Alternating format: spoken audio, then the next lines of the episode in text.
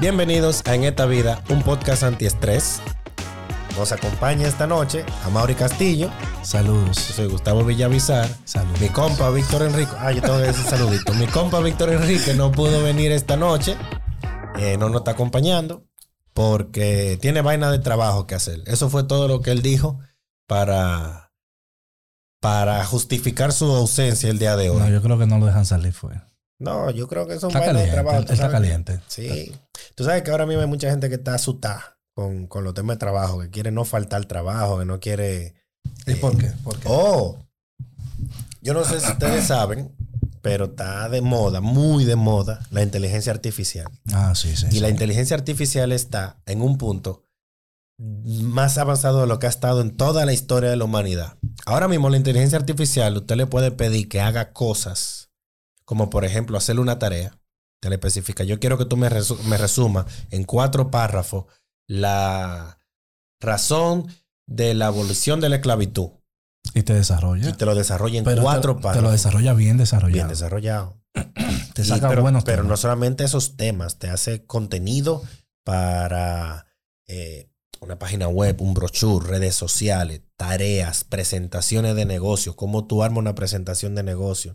Pero también te hace gráficos. Tú puedes seleccionar y decirle, yo quiero una foto de un tigre con una copa de vino en la mano y un sombrero de vaquero y un poloche rojo y así mismito te lo genera. Sí, yo tengo par de, de, de vainas generales porque yo uso Mid Journey y uso eh,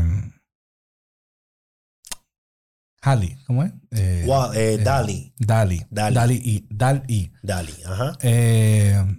Y el- la, la 2, Dali 2, y genera unos resultados brutales. Son muy buenos. Si tú sabes qué decirle, si tú sabes qué Pero, decirle. pero yo entiendo que no hay que asustarse con... eh, porque hay, hay escuelas que quieren prohibir la inteligencia artificial. A mí me parece eso ridículo. Pero es totalmente ridículo. A mí eso viene siendo el equivalente a querer prohibir la calculadora. exactamente. O sea, no quieras prohibir el futuro. Mejor enséñale a usarlo y a sacarle provecho de, la manera correcta. Ok, que no te traigan un copy-paste del resultado de la inteligencia artificial, pero enseña a tus alumnos a cómo generar un buen resultado con inteligencia artificial y tú sacarle provecho al contenido. Claro. Eso al final es lo mismo. Básicamente la inteligencia artificial viene siendo la nueva versión del rincón del vago. Eh, sí, sí. Entonces, eh, Sí, el rincón del mago es más tramposo. Tú, para los que no saben, para los que nunca lo usaron, el rincón del vago.com es una página de internet donde tú encuentras todas las tareas que te ponen. Todas. Todas. Entonces, ¿qué sucede? La gran diferencia está en que el rincón, el rincón del vago tiene una tarea que la mayoría de la gente copia y pega tal cual. Y por eso tú te das cuenta, porque esta es la misma, o sea, son muy parecidas a la tarea que entrega. El profesor se puede dar cuenta. Con la inteligencia artificial, eso se acabó. Eh, Porque, sí, porque te genera cada, una en base a lo que tú le pides y no todo el mundo le pide lo mismo. No, a menos te- que tú le pongas el genera mismo un mandato resultado del único. profesor. Es un resultado único que te lo genera. Sí. Es rara vez se repite el resultado. Y si se repite son con patrones distintos. Sí, claro. Eh, pero, Pero, pero yo estoy de acuerdo contigo que eso no es. Siempre hay una resistencia al cambio. No tenemos que eh, oponernos a que se utilice eso en los trabajos o en las escuelas. Al contrario, tú tienes que valorar mejor a un, a un estudiante que tiene la soltura y la capacidad de generarte la información que necesita con la herramienta que tiene a la mano. Porque aunque tú no quieras, aunque tú quieras que lea un libro, esa herramienta la tiene a la mano lo y la que tienes que preguntarse ¿tú quieres educar? ¿Educar en base a qué? Claro. En base al presente, en base al futuro, en base al pasado. ¿Cuáles herramientas tú le estás poniendo en las manos al muchacho? Aunque está difícil que eduquen en base al futuro cuando el profesor es profesor de historia. ¿Es o no es? Sí. Sí. Entonces, como aquí estamos dando historia, ustedes van a estudiar como estudiaban antes, con libros. Entonces, por ejemplo, por ejemplo, mira, eh, el tema de las imágenes de inteligencia artificial es un tema que ha sido muy debatido porque eh, muchos diseñadores dicen que es el fin de, De su carrera. de su- de la era del diseño gráfico. Cuando es todo lo contrario. Cuando algo es fácil de generar, o fácil de adquirir, ¿qué pierde? Mercado, mercadeo simple. Pierde valor en el mercado. Sí. No, lo que sucede entonces es que ese tipo de diseño se, se cualquieriza, o sea, Se no, se cualquieriza, sino se vuelve tan común que lo que se haga que salga de lo común sobresale. Que Exactamente. de repente nosotros vamos a tener personas que cuando todo el, el arte sea generado de forma digital, el que te pueda hacer un arte dibujado a mano, ese estilo va a ser... va a ser eh, la inteligencia, va a ser que va a ser valorado en ese momento. Entonces, al contrario, creo que está a punto de llegar la etapa más importante de la era del diseño. Simple. O sea, se va a empezar a valorar los de, la- el lettering, se va a empezar a valorar eh, la fotografía, se va a empezar a valorar la ilustración. Y vamos a estar claros de una cosa, señor. O sea, quizá tú no seas la persona que haces la composición de la imagen, que montas, el- que arrastra los elementos, que limpia los elementos, que controla la iluminación de un elemento para tú puedas hacer un arte. Pero al final tú vas a terminar siendo la persona que le da el comando a la inteligencia artificial para que te lo genere. Porque el hecho de que yo pueda darle un comando a la inteligencia artificial no significa que yo le voy a dar el comando correcto. Eso lo estamos viviendo hoy en día con Google. O sea, cuando hay gente que para buscar un- un- algo en Google pone el, el comando más simple y tiene que durar horas buscando, Horas. leyendo entre los resultados para encontrarlo, cuando tú pones un comando específico y te sale. Exactamente. Eh, eso va a suceder. Y, Google y- tiene comandos. La gente no sabe que Google tiene comandos, que tú le puedes poner define dos puntos y una palabra y te da puntualmente la definición. Claro, de hecho, cuando yo voy a buscar un PDF, eh, no estoy diciendo que, que busco libros que lo bajo de internet. O sí. Pero el punto es eso. Cuando yo quiero un libro, No, porque si la herramienta está ahí hay que usarla. pongo título del libro, dos eh, eh, file type, dos puntos, PDF. Ya. Sí.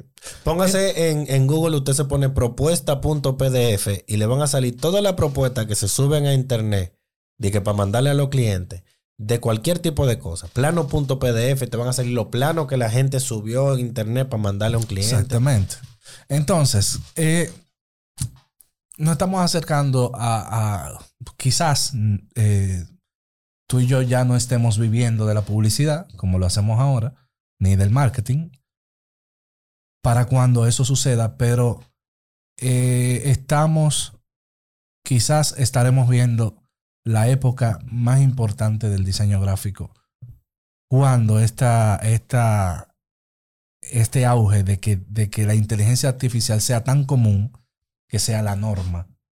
Cuando ya la web eh, sea 4.0, que todo funcione con inteligencia artificial, eh, va a ser súper valorado. Y No, creo, y creo que ninguna, ninguna otra carrera tiene la oportunidad que tiene el diseño gráfico en esta etapa.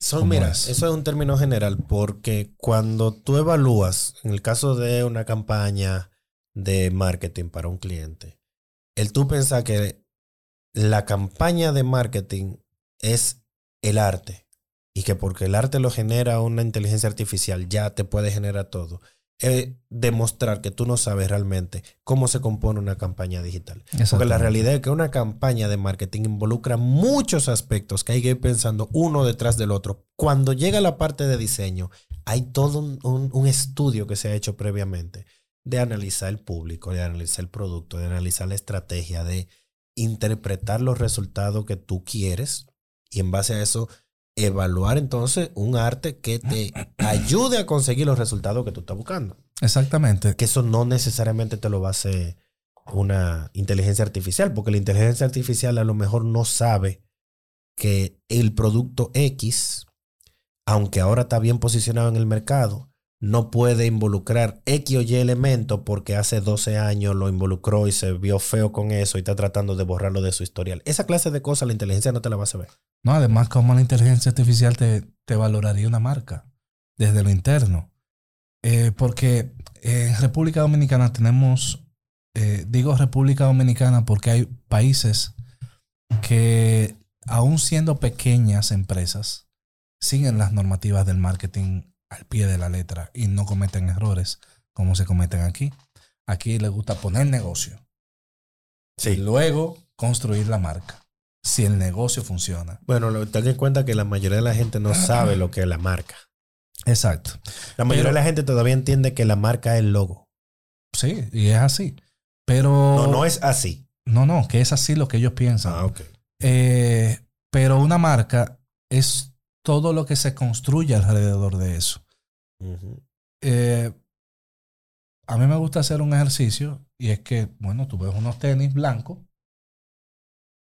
en comparación con otros tenis blancos y tú le das un precio y tú dices, bueno, 20 dólares. Pues yo lo pinto de rojo y lo pinto de rojo y tú dices, bueno, eh, 20 dólares, pum, 25 quizás por el color.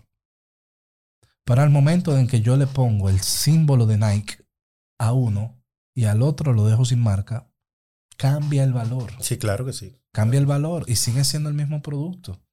Entonces, eso es lo que pasa. La marca se construye primero desde lo interno de saber si tiene un buen servicio al cliente, cómo están los procesos internos, cómo saluda al cliente, cómo habla, cómo se expresa, cómo se visualizan las paredes, qué tan higiénico está el lugar. Esa parte interna primero se valora como marca y luego pasamos a la parte externa de cómo se visualiza externamente con la identidad de marca. Y esas son cosas que la gente no entiende.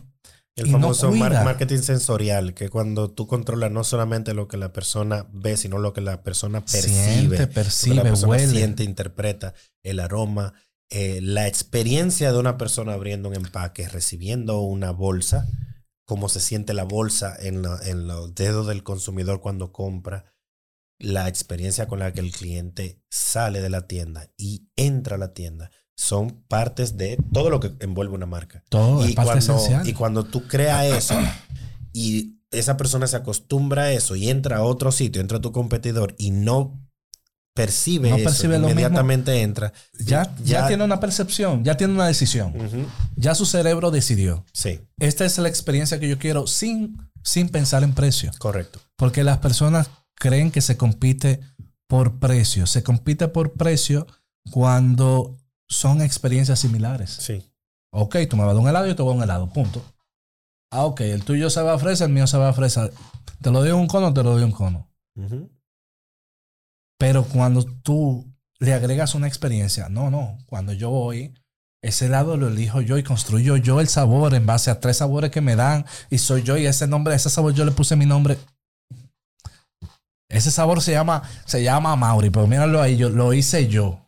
Sí. Eso, eso genera una experiencia que es invaluable y que el cliente no la va a cambiar por precio. Claro.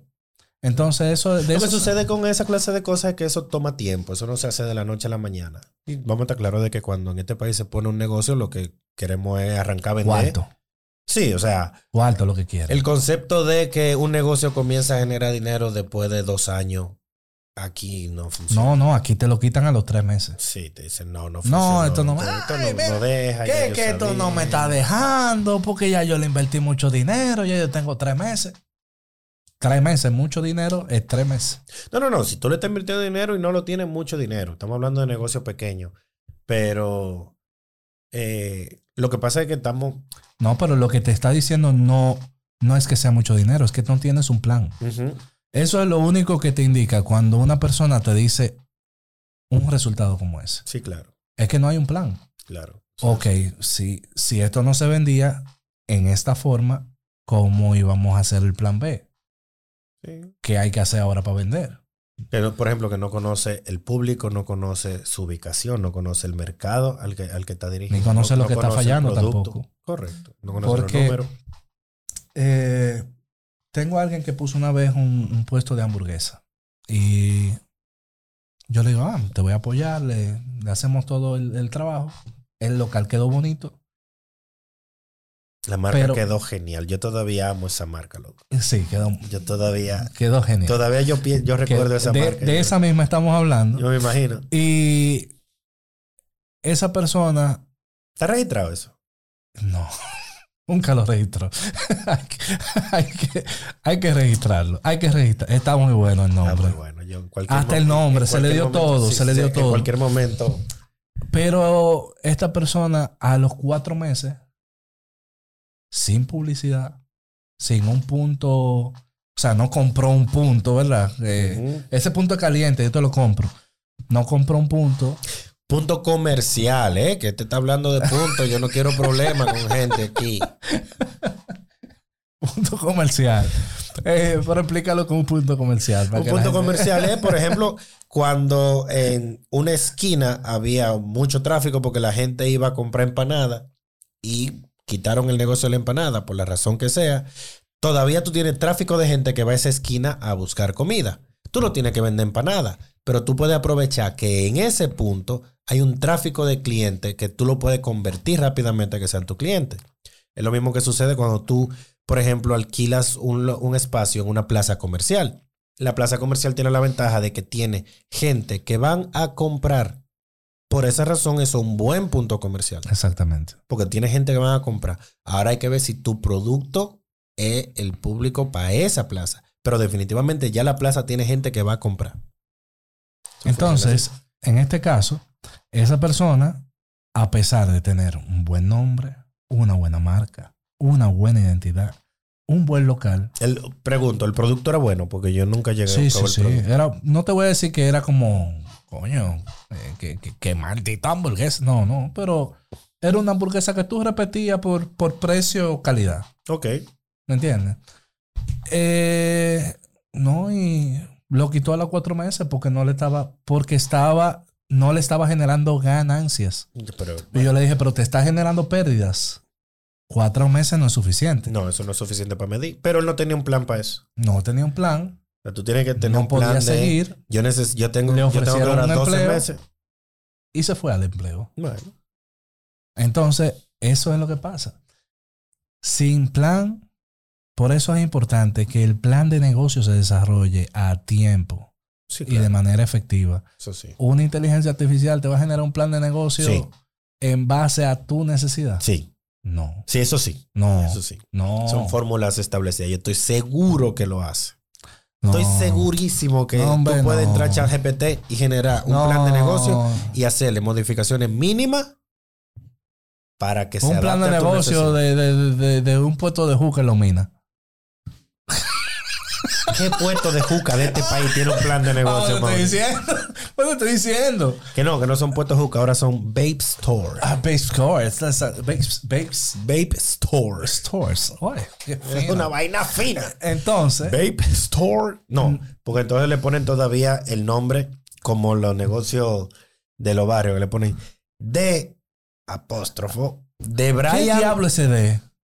Yo no sé. De Brian, que sé yo quién. De Brian De, Vainita. de Delicatessen. ¿Por qué? ¿Qué de que le ponen no lo sé. De Brian Vape Store a Lounge. Porque tiene dos muebles para que tú te sientes a fumar. Y, el, Entonces y los salones ahora que son lounge. Nails and Bar. Nails. Sí, pero espérate, eso está bien. eso está bien. Eh, ahora, pero los popi tienen unos nombres para los negocios ahora que son sumamente sencillos y tú lo encuentras en todos lados. La ría, ¿La? raya ría, lo que tú vendas. Tú vendes silla, la sillería. La sillería. Tú vendes celulares, la celularería. Ah, sí, yo he visto la alpargatería. La micrófono, la- lo que tú vendas, lo que tú vendas, la quesería, la dulcería, lo que tú vendas, tú le puedes poner la, la, la, la, la rayaría, le pega cualquier negocio, que, regularmente- cualquier negocio que esté en el polígono central, Regularmente son buenos los negocios que tienen esos nombrecitos. porque son popi. Sí, sí. Son gente que ¿Tú sabes algo, algo que me gusta de los popis en los negocios? Que se preocupan en la experiencia. Sí, claro, porque entienden que la experiencia es lo que va, lo que lo va a separar de, la Sí, diferencia. sí, sí. Eh, esa- eso es una diferencia muy grande del mercado popi al mercado guau. Mira, el mercado guaguaguá te pone un negocio porque hay un local vacío y yo sé de juca.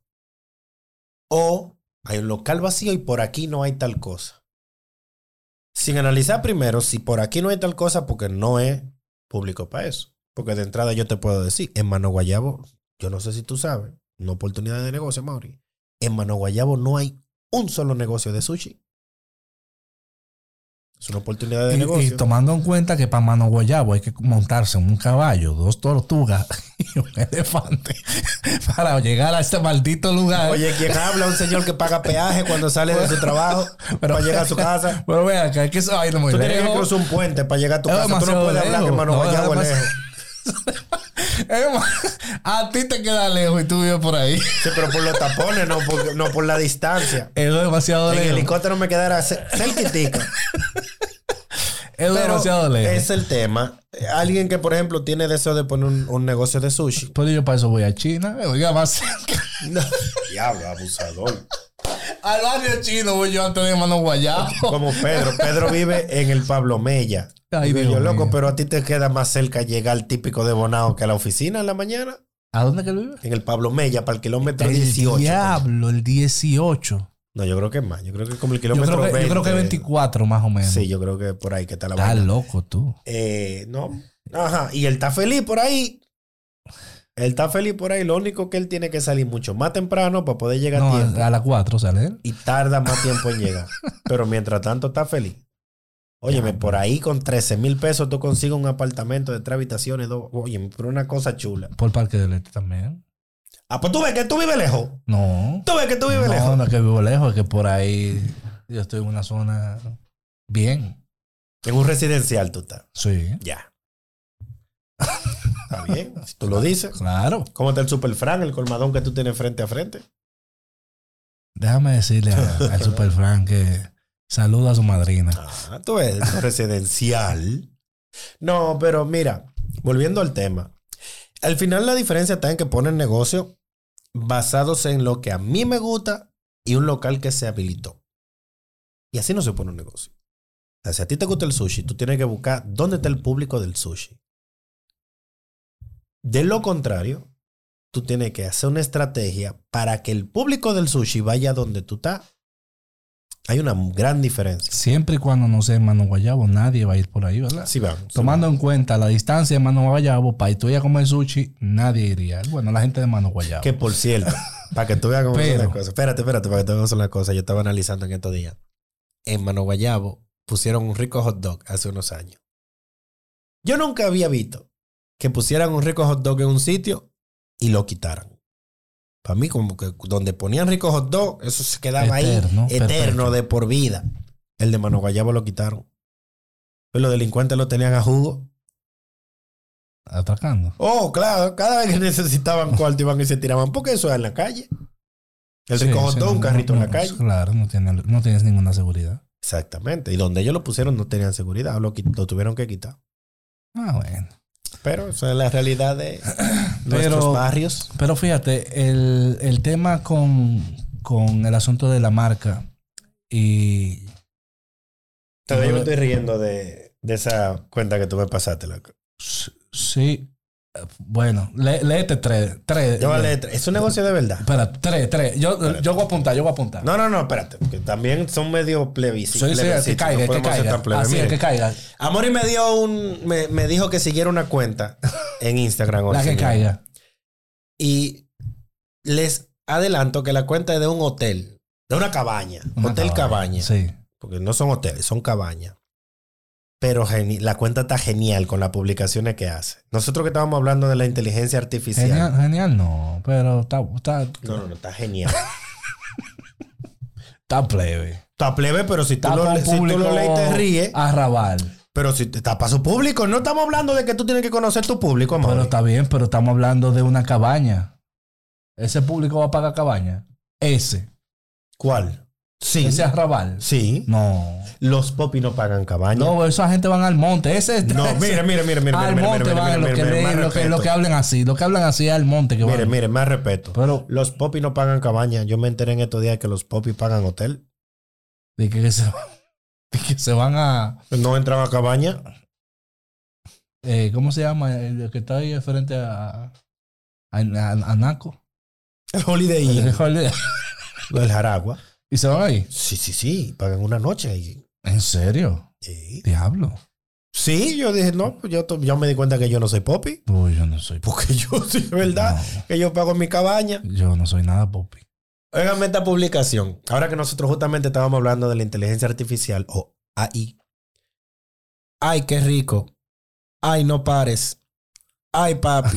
Pioneros en la tecnología hay. Es lo que te digo. Está inteligente porque están hablando de lo que hay en el tema. Esta hora di que para San Valentín. Este San Valentín paga en cuatro cuotas. que se la pausa para que se entienda. Está, pero porque, miren, lo que se ve. A ver si lo puedo hacer así. Lo que se ve paga en cuatro y la letra chiquita que dice cuotas. Está muy cool. Cristo se viene acercando a nosotros. Ese te gusta a ti. ¿Y por qué me tiene que gustar? Por sacrílego, a ti no te gustan toda esa vaina Sí, que van a hablar en contra bien, de la pero- religión. Pero yo no estoy en contra. Cristo te ama. Ese léelo tú. Ojalá. Dale. Lo que yo no puedo leer, ¿sabes? Ojalá fueras con con para raparte todos los días. Sácame este corte limpio para mandarlo al. Espérate, Al espérate. trabajo Po- Poéticamente. Ojalá fueras con con para raparte todos los días. La noche pide un poema. Esto. Si no sabes dónde vienes, no sabrás dónde te vendrás. La noche pide un po- Eh, es eso, mira, realmente la cuenta Tiene es una cuenta, es una cuenta, 12 mil seguidores. pues es una cuenta broma, no es una cuenta de, de, de ese Eh, hotel. eh, parece ser una cuenta parodia porque no veo la Es dirección. una cuenta parodia, exacto, pero eh, sí nos da un ejemplo de lo que es la creatividad No, de pero las perdón, publicaciones. y, y trata temas de todo tipo de temas en su cosa. O sea, aquí hay una publicación que dice, Carlos, de 12 años, solo la de whisky. ¿Entendiste? A las niñas no se le pone la mano. De 12 años, lo único que tú le tienes que, lo único que tú tienes que poner la mano es una botella de whisky. Y tú no bebes, o sea que tú ni eso.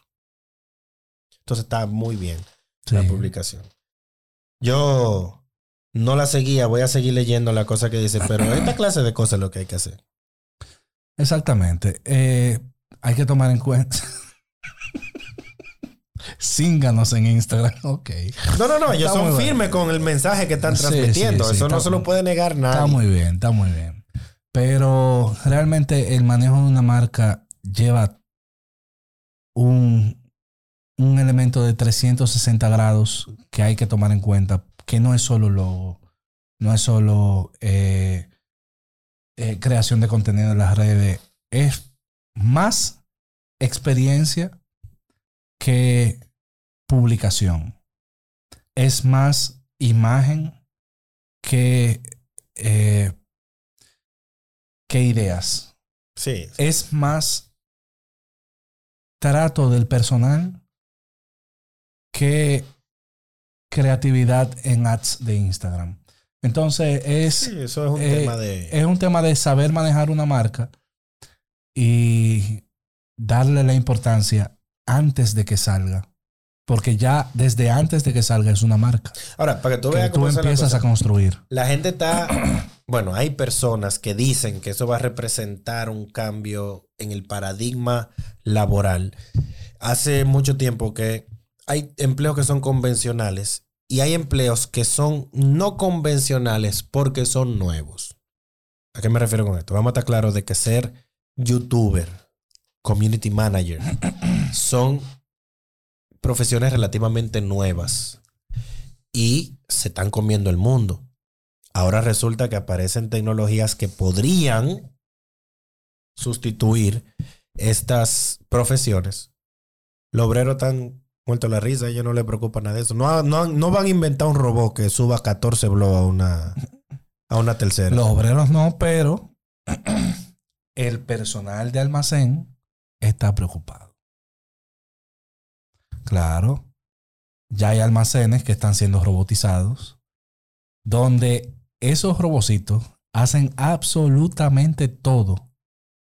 Sí, está bien, pero vamos a estar claros de una cosa. Bueno, El- ahí hay más de 400 mil empleos perdidos si nos basamos en, Sí, pero, en, los, almacenes, en los almacenes de, pero tú estás hablando de 400 mil empleos porque son almacenes grandes. Y son almacenes que la inversión en, en robótica para tú automatizarlas sí funciona. Pero eso no va a aplicar a todo el mundo. No todos los almacenes van a tener esos robocitos. Sí, pero hay empleos que desaparecen con la tecnología. Un cartero, No, todavía lo- hay cartero. cartero. Sí, señor. Ahora le dicen delivery, pero es la misma No, función. no, no, no. La función de Es la cartero. misma función. No, la función de cartero ya no existe. No hay una persona que vaya de puerta a puerta a llevarte una carta. Mira, al igual que la materia, El email sustituyó la carta de papel. sí, el- al igual que la materia, las, las profesiones, las cosas, no necesariamente se destruyen, solo se transforman. Porque un cartero cuya única función era llevarte una carta ya no existe. Pero las compañías que entregaban cartas, lo que tuvieron que hacer es expandir un poquito la caja Ahora y ahora también entregan paquetes. Exacto. El mismo cartero ahora entrega paquetes. Entonces, eso no ha cambiado. Sí, cambió. Ahora, Todavía tú me dices, bueno, que mira, que, que van a hacer ahora entrega por dron. Eso funciona para allá. Yo insisto, a Mano Guayabo llegan delivery. Yo quiero ver el día que manden una entrega por dron a Mano Guayabo. ¿Tú te imaginas? se pierde el tron. Lo sentimos. El número está marcado donde está el servicio. De- pero Ese- los delivery entran a Mano Guayabo y no se desmontan del motor nunca porque hay lo que se dron. desmontan y van a llevar la pizza ya no tienen motor. ¿Tú te imaginas el dron? Jamás ni nunca te vuelvo ese dron. Tiene que ser un dron con metralleta. Eso deberían de hacerlo. Que el dron te ponga la vaina, pero que esté electrificado. Que tú le, que tú le topes y te, electrocutes, por si acaso. Pero bueno, Eh, No, también vamos a estar claros de que son, son paradigmas que cambian en un mundo, en un primer mundo. Nosotros todavía estamos en un, en un tercer mundo donde aquí hay demasiados problemas por resolver como para tú estarte preocupando de que, que ChatGPT te va a quitar el trabajo. ChatGPT escribe canciones, sí, sí, yo sé. Pero que yo sepa, la parte más fácil de escribir una canción es la letra. No necesariamente estoy hablando de que escribir una canción sea fácil, no me confundan. Pero ese, por ejemplo, ese exponente urbano, ese, ese poeta dominicano, Bueno, si tú le dices a Willow de New, no cogió tanta, tanta lucha para escribir la canción de la un, chapa. A un dembow dominicano, te repetiría lo mismo 150 ¿Te imaginas? Que- Ajá. ¿Tú te ajá, imaginas? No, no, no, ajá, ajá, no, no, ajá. no, espérate. La, la misma canción de Willow de New, la de Menea tu chapa. ¿Tú te imaginas a ChatGPT diciendo, vamos un dembow dominicano sobre Menea la chapa y que te escriba, Menea tu chapa, tu chapa, tu chapa, tu chapa, tu chapa, tu chapa. Eh, menea tu chapa, tu chapa, tu chapa, tu chapa, tu chapa, tu chapa. Eh, Pero, pero ¿cómo se dice la nueva de esta, de esta, de este carajo? Yo no me sé los nombres de ninguno. Si tú no te sabes ni el nombre del artista, ni el nombre de la canción, ni cómo dice la canción, no vamos para ningún lado aquí, ¿eh? Sí, que dice eh, así, así calado, ¿cómo es? Ay, santo Dios mío, casi cale. Eso es viejo. Bueno, eh, qué sé yo si es viejo. Ay, santo Dios mío, casi cale. Esa canción dice lo mismo 177.400 veces. Y la que dice po, po, po, po, po, po, po, po, po, po. Ahí se murió. pero por lo menos y mi mamá llorando. ¿Cuál letra tiene esa? Po, po, po, po. Y le canto así. Po, po, po, po, po. Dos letras tiene P y O. Po, po, po, po, po, po, po. No, loco, o sea. Eh, pero nada, entonces. Entonces, lo que quiero decir con esto es que hay cosas que tú puedes generarlas. Porque eh, escribir un dembow dominicano según la letra de los dembow dominicanos no es difícil. Eso no significa que todos los dembow se peguen. Entonces, que tú puedas generar la letra del dembow a través de una inteligencia artificial no significa que eso se convierta en un hit musical. Igualito que el, el que tú puedes hacer un arte en inteligencia artificial no significa que ese arte te lo aprueben. Nosotros sabemos los cambios que le piden a un arte. No importa la lucha que tú cojas con el arte. Pídele un cambio a esa inteligencia artificial. Y decirles, mira, tú me puedes poner que mi logo se vea un chin más. Dile a ver lo que va, lo que va a hacer la inteligencia artificial con eso. O si no, ese brazo está muy alto, vas a hacerlo un poquito. Sí, Es complicado. claro. Eh, señores, No se puede hablar tanto en esta vida. No, yo creo que ya acabamos de dar una cátedra.